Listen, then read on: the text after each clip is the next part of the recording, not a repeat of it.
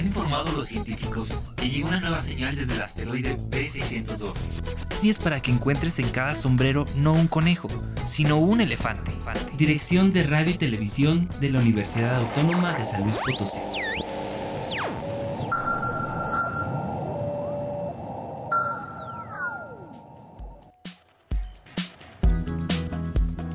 Hola a todos, bienvenidos a Letras Chiquitas, un espacio para hablar de cuentos, novelas, cómics, de libros y lo que opinamos de la literatura. Aquí encontrarás todos los libros salvajes de escritores peculiares con los que nos hemos topado. Todos los secretos que hemos encontrado en sus letras, queremos compartirlos contigo. Me acompaña Lalo Carrillo en los controles, mi nombre es Oscar Ramírez y en el programa de hoy Un niño no quiere hacer sus deberes, una novela de película una guía con Dipper y Mabel Pines y viajaremos a Agrava. Nuestros amigos Diego Olivarría y Sergio Rodríguez nos comparten su primer acercamiento con los libros. Esperamos que a través de la imaginación de los escritores de hoy te encariñes de la literatura tanto como nosotros. Bienvenido al asteroide B612, base central de letras chiquitas.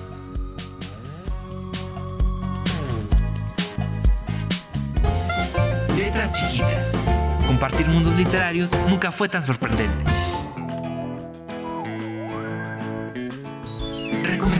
Para primeros lectores.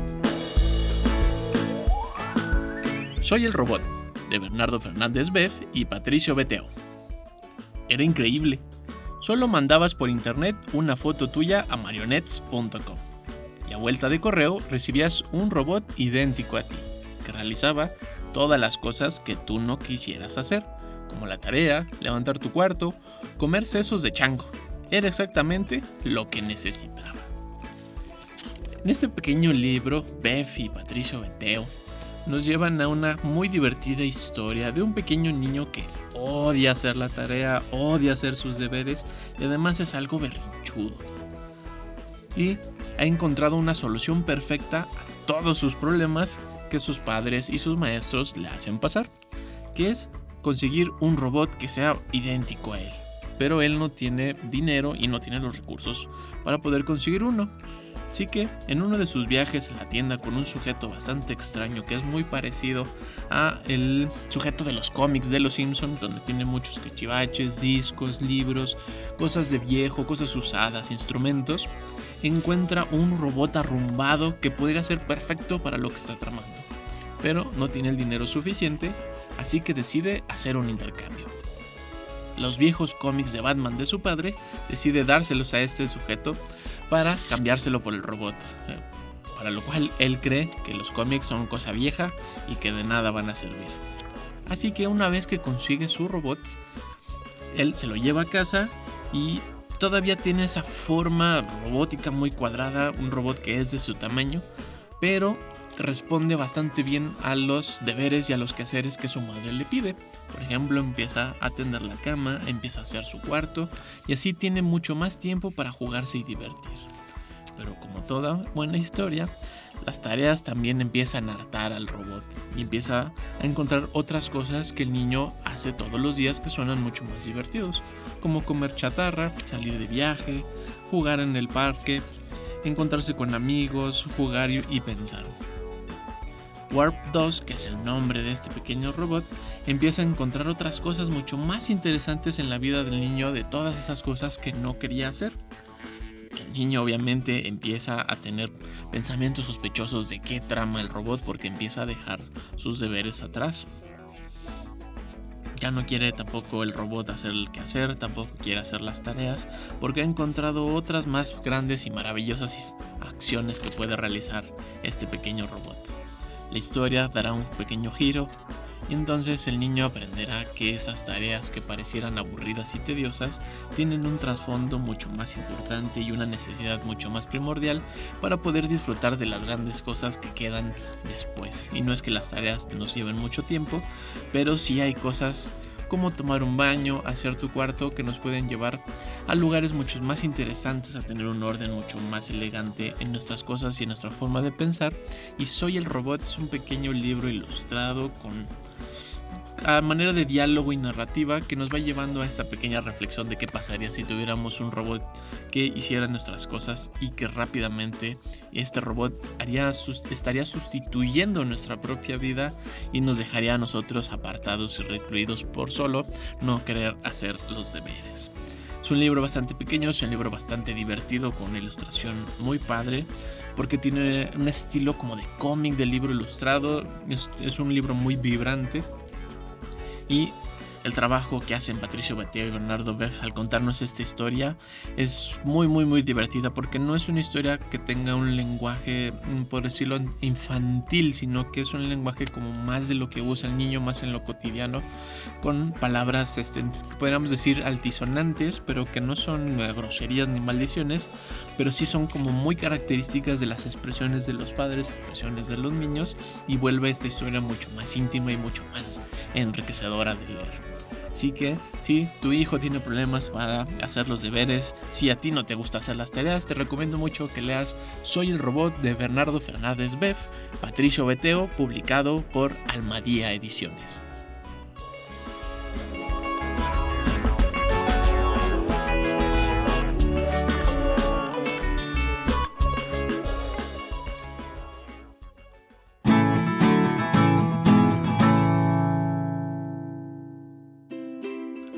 Amigos Diego Olivarría y Sergio Rodríguez nos comparten su primer acercamiento con los libros.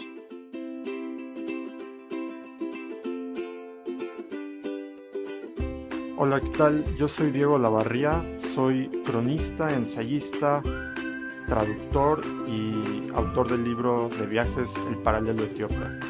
El primer libro que, leí no, no, fue necesariamente el primer eh, libro que, que, tomé en mis manos y, leí yo mismo, sino, sino, que era un libro de, que se llamaba 365 cuentos para niños, que cada noche me, mi madre me leía uno antes de dormir y eran algunas fábulas clásicas, otros cuentos eh, sobre, sobre animales, sobre princesas, cosas como para, para niños, todos eran eh, muy cortos y, a veces le tenía que pedir a mi mamá que me leyera un cuento más para, para, para, realmente dormirme, pero, pero esos cuentitos eh, fueron los primeros que, que, digamos, el primer libro que, que, disfruté al menos.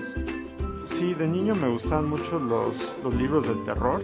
Eh, me, me, gustaba sobre todo cuando tenía como 8 o 9 años leí casi todos los libros de una serie que se llamaba Escalofríos o Goosebumps en, en inglés, de un autor llamado R.L. Stein.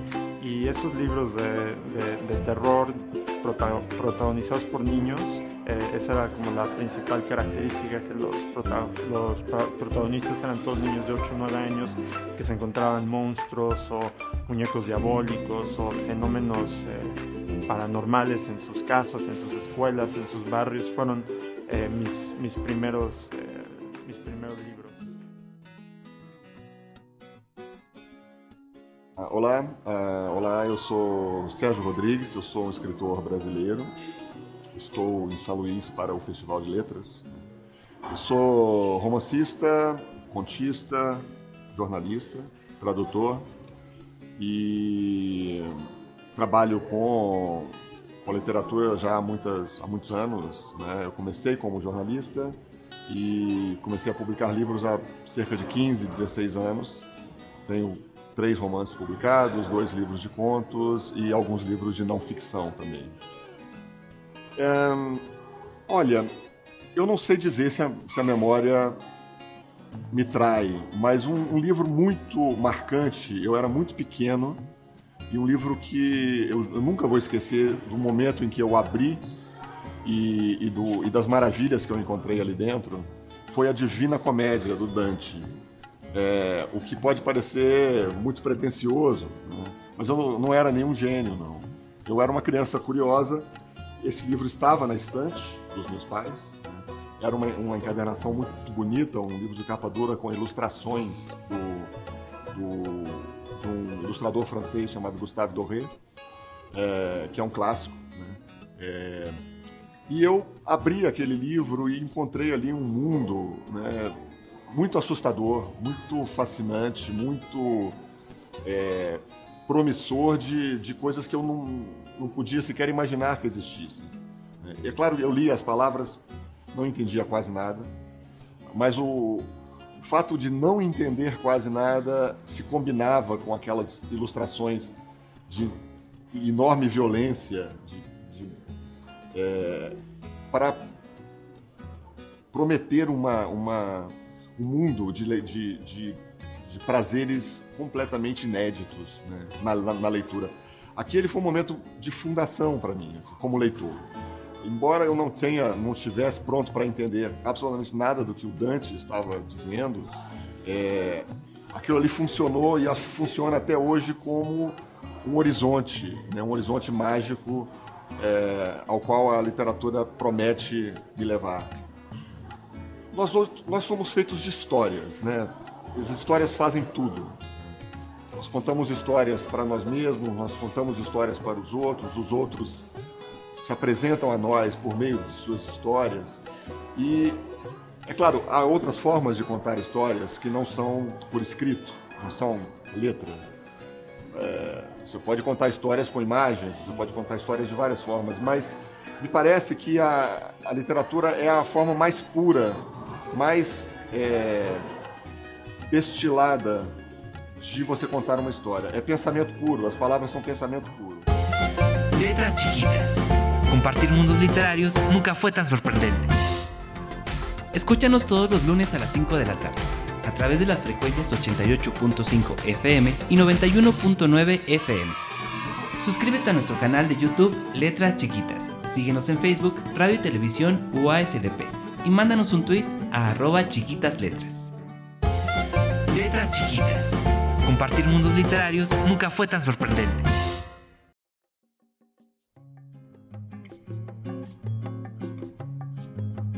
Recomendaciones para primeros lectores.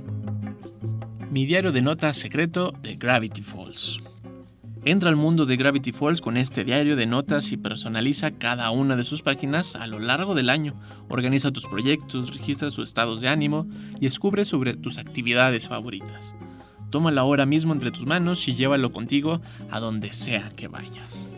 Estos libros nos gustan mucho aquí en Letras Chiquitas porque son los complementos de otro libro, son los complementos de las actividades que tenemos diariamente y en este caso es un complemento de una de las grandes caricaturas de Disney, Gravity Falls, que es una historia de unos hermanos mellizos, y Mabel, quienes pasan sus vacaciones de verano en la cabaña de su tío abuelo Stan, que está ubicada en un pueblo de Oregon llamado Gravity Falls donde, como tú ya si habrás visto en la caricatura, ocurren eventos paranormales y sobrenaturales y los mellizos pasarán sus días resolviendo los enigmas que vuelve un misterioso diario.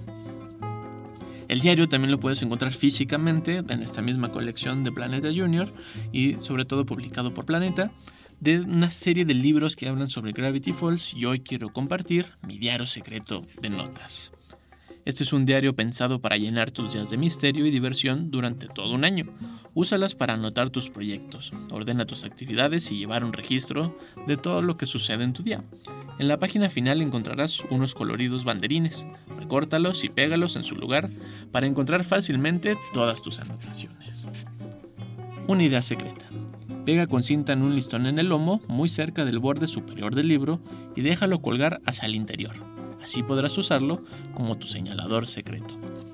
Este pequeño diario de notas es un libro para llenar, es un libro para recortar, para pegar, que trae una serie de ejercicios muy padres para llevar a lo largo del año, que a diferencia de un diario que son los acontecimientos o las cosas que pensamos o de algunas cosas que nos suceden, este tiene una dinámica, una didáctica sobre cómo nos sentimos y qué pensamos sobre cómo nos sentimos ya que pues, este, viene una serie, los series de ejercicios, viene por ejemplo apuntar los cumpleaños de cada mes de todos tus amigos, algunos tips para la temporada en la que estás, por ejemplo, cómo, cómo abrigarte, si usar paraguas o no, qué comer, no comer o qué no comer durante estas temporadas en los diferentes meses.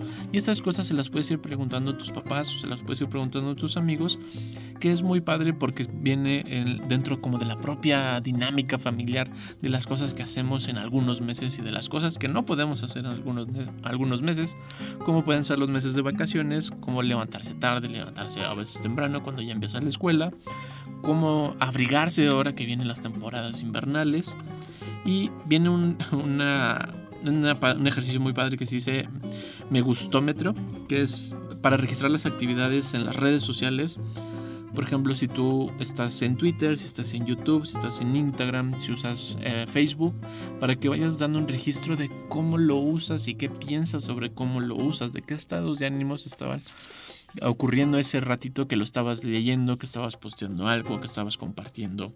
Para conseguir cosas, ponerte tú desafíos, pequeñas metas y descubrir qué necesitas para hacerlo, saber qué necesitas para conseguir esas metas e irlos a buscar, pedir y ponerte sobre todo una fecha límite para realizar esa pequeña tarea. Y así podrás llevar toda esta agenda de actividades de emociones y de situaciones que son para ti que además podrás compartir con a quien más eh, confianza le tengas, en este diario de notas secreto de Gravity Falls. Así que si a ti te encanta la idea de escribir, de romper, de recortar y de llevar registro de cosas que van ocurriendo y además si tu papá que quieres alentar a sus hijos a, que sus hijos se conozcan más, exploren más sobre lo que piensan, sobre lo que ven y cómo te sienten, cómo se sienten, mi diario de notas secreto es una gran opción publicado por Planeta Junior eh, de la serie Gravity Falls de Disney.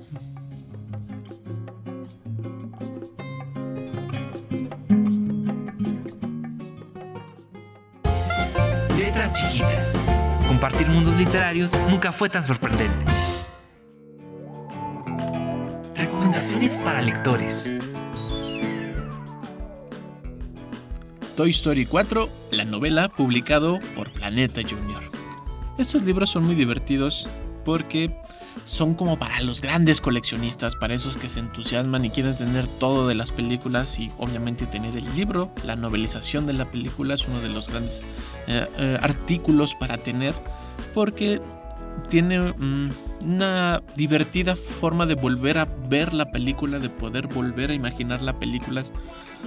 Si bien no es una solución para no ver la película, sí es un gran complemento después de que la viste, porque la posibilidad que te da de recrear las imágenes que ya viste y de, redimensionar, de hacerlas más grandes, los detalles mucho más interesantes, nos da la posibilidad de estas novelas o novelizaciones de las películas. En esta, en el Toy Story 4, cuidar a sus niños siempre ha sido la mayor prioridad de Woody pero cuando el juguete se creó, Bonnie cobra vida, las cosas que se ponen un poco más extrañas. Durante un viaje familiar, Woody, Buzz y los demás tienen que convencer al nuevo juguete, Forky, de que, está, de que es tan importante para Bonnie como el resto de los juguetes. Lo largo del camino, nuevos y viejos amigos ayudan a Woody a descubrir lo enorme que puede ser el mundo una vez que abres tu corazón y tu mente. Si bien la película fue esperada por muchos y todos, sobre todo aquellos que vieron desde la primera película de Toy Story, esta historia está mucho más enfocada hacia los nuevos públicos, hacia los nuevos niños, porque plantea la posibilidad de los juguetes desde otra perspectiva que ya no encaja como del todo en las anteriores tres películas. No es que esté mal, solo es diferente. Y sobre todo porque en este Forky, el pequeño juguete que es creado por Bonnie, rompe la idea de que los juguetes vienen de una tienda, de que no son este, uh, ya precreados, por decirlo de una forma, sino que Bonnie le da vida a este juguete y como a su vez ese discurso es padre porque eh, al jugar al juguete se le da vida y se le recrea una identidad. Entonces este choque como entre los viejos juguetes y los nuevos juguetes eh, está muy padre en la película con la idea de imaginar y cómo recrear la imaginación. Porque Forky, como recién creado, no entiende sobre todo mucho sobre la vida, se pierde en una feria mientras están haciendo un viaje Bonnie y su familia. Pero Buzz, como siempre ha sido este, su carácter de que Em, como lo nuevo y lo extraño, se enfrenta a una nueva posición donde Woody va a tener que de nuevo eh, presentarse como el héroe o el antihéroe en ciertas circunstancias, porque no siempre Woody ha tenido las mejores formas de hacer lo correcto, pero siempre estará cargado de esta idea que tenía Woody de que los juguetes son la prioridad para el niño, ¿no? Y siempre los juguetes van a estar para el niño. Y ahora en esta historia el juguete va a estar para el otro juguete y van a estar entre los juguetes, lo cual le da una narración bastante interesante, un poquito más ambiciosa en la complejidad narrativa, que creo yo fue donde ya no le gustó a mucha gente, a los fanáticos de Toy Story, pero mm, regresa un personaje impresionante que es Bo, que era la novia de Woody, la que cuidaba las ovejas, y ella tiene un papel mucho más interesante en esta película porque ella ya es quien la protagonista aguerrida y que siempre va a ir hacia adelante y siempre ella tendrá las mejores opciones y conocerá mucho más del mundo de lo que pensábamos que los juguetes lo habían logrado en las anteriores películas. La novelización de Toy Story 4 es una buena opción para comenzar estos pequeños ejercicios de lecturas, pero de lecturas ya un poquito más complejas, más avanzadas, que van más allá del libro ilustrado o de los cuentos. Así que si tú eres un entusiasta de las caricaturas, de las películas de animación y sobre todo de Toy Story, te recomiendo que adquieras y leas y disfrutes y compartas Toy Story 4, la novela publicado por Planeta Junior.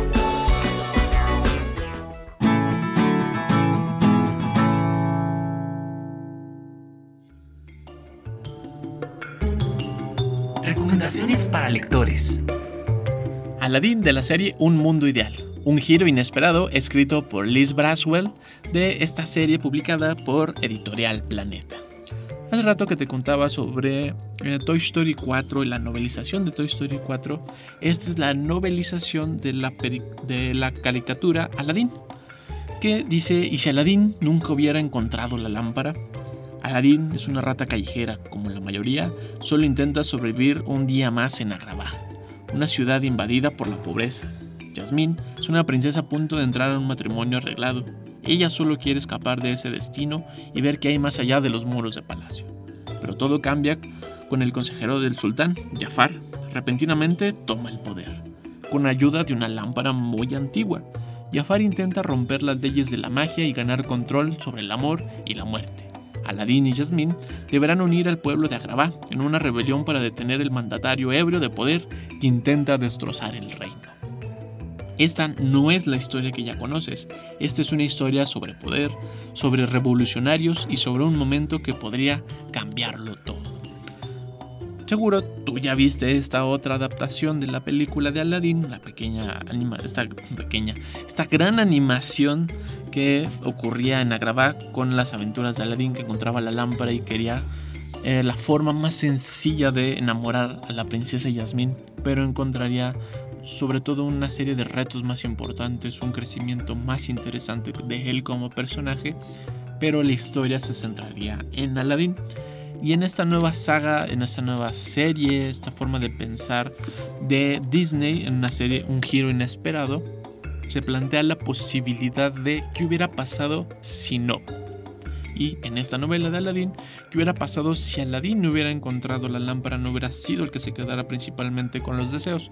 Porque en la primera película, en la primera película de animación, Jafar se encuentra con la lámpara, pero mucho después, porque él descubre que Aladdin tenía la lámpara. Pero en un mundo ideal, la más reciente película que vivimos, donde sale Will Smith, la historia empieza muy similar, pero desde una perspectiva mucho más desde los personajes y de todos los personajes. En la primera todo ocurre desde Aladdin, pero en esta segunda ocurre desde Aladdin, de Jasmine y del propio Jafar en tres líneas que van hablando de el mundo de Agrabah, del pueblo de Agrabah y que es mucho más enriquecedor, es mucho más complejo, mucho más completo.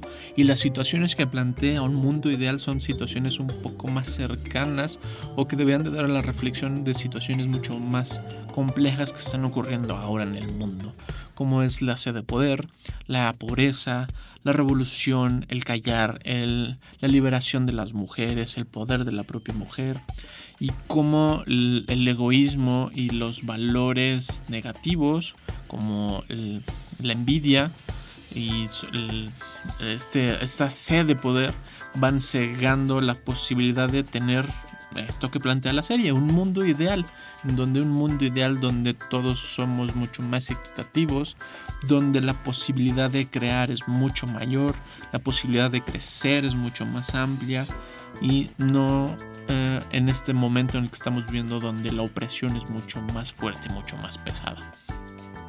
Pero eh, no es la intención de este libro, sino que la intención de esta novela este, es que vuelvas a recrear este mundo ideal, esta, repensar este, esta idea de Aladdin, la película de Aladdin. Si no te entusiasmó mucho la novela, la película, perdón, estoy seguro que te va a encantar mucho más la novela porque se refleja la personalidad de los personajes mucho más interesante, como mucho más carnal, mucho más vívida. Es más intenso las situaciones que ocurren y cómo les ocurren. La, es muy, muy, cambia muy diferente a diferencia de, de la novela de Toy Story a esta novela. La forma en la que se piensa la novela es muy diferente a la forma en la que se escribe la novela es mucho más diferente porque la novela es un proceso mucho más, más rico, más ambicioso como desde el lado literario que estoy seguro que es, va a ser y es mejor que la película. Cuando tú leas este libro vas a decir, claro, esto es mucho mejor que la película. Que es una situación, una condición que suele ocurrir comúnmente, que el libro es mejor que la película, pero también hay películas que son mucho mejores que los libros, mucho más interesantes pero siempre han sido las películas que se basan en el libro y esto es un libro que se basa en la película, que se basa en el guion y hay un trabajo literario mucho más enriquecedor. Si a ti te encantan las historias de Disney, si te encantó Aladdin o te disgustó mucho Aladdin, te invito a que le des una oportunidad a Un Mundo Ideal, un giro inesperado de Liz Braswell, publicado por Editorial Planeta.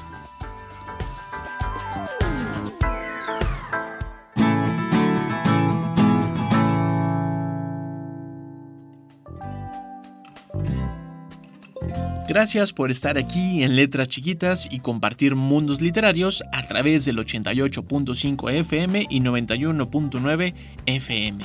Me acompañó Lalo Carrillo en los controles, mi nombre es Oscar Ramírez y nos puedes llamar a cabina al 826-1347 en San Luis Potosí y en Matehuala al 1250-160 para compartir todas tus inquietudes, todas tus dudas, algún chiste que quieras compartir y nos escuchamos la próxima aquí en el asteroide B612, base central de letras chiquitas.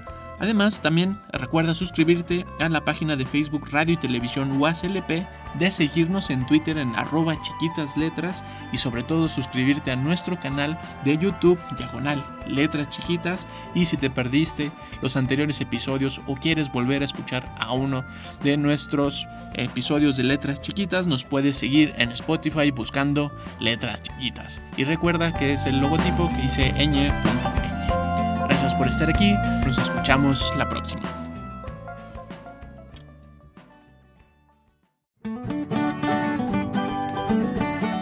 Letras Chiquitas es un proyecto de la Dirección de Radio y Televisión dedicado a difundir la literatura y la escritura con un estilo muy especial. Síguenos en nuestras redes y comparte tus hazañas literarias con nosotros. Letras Chiquitas.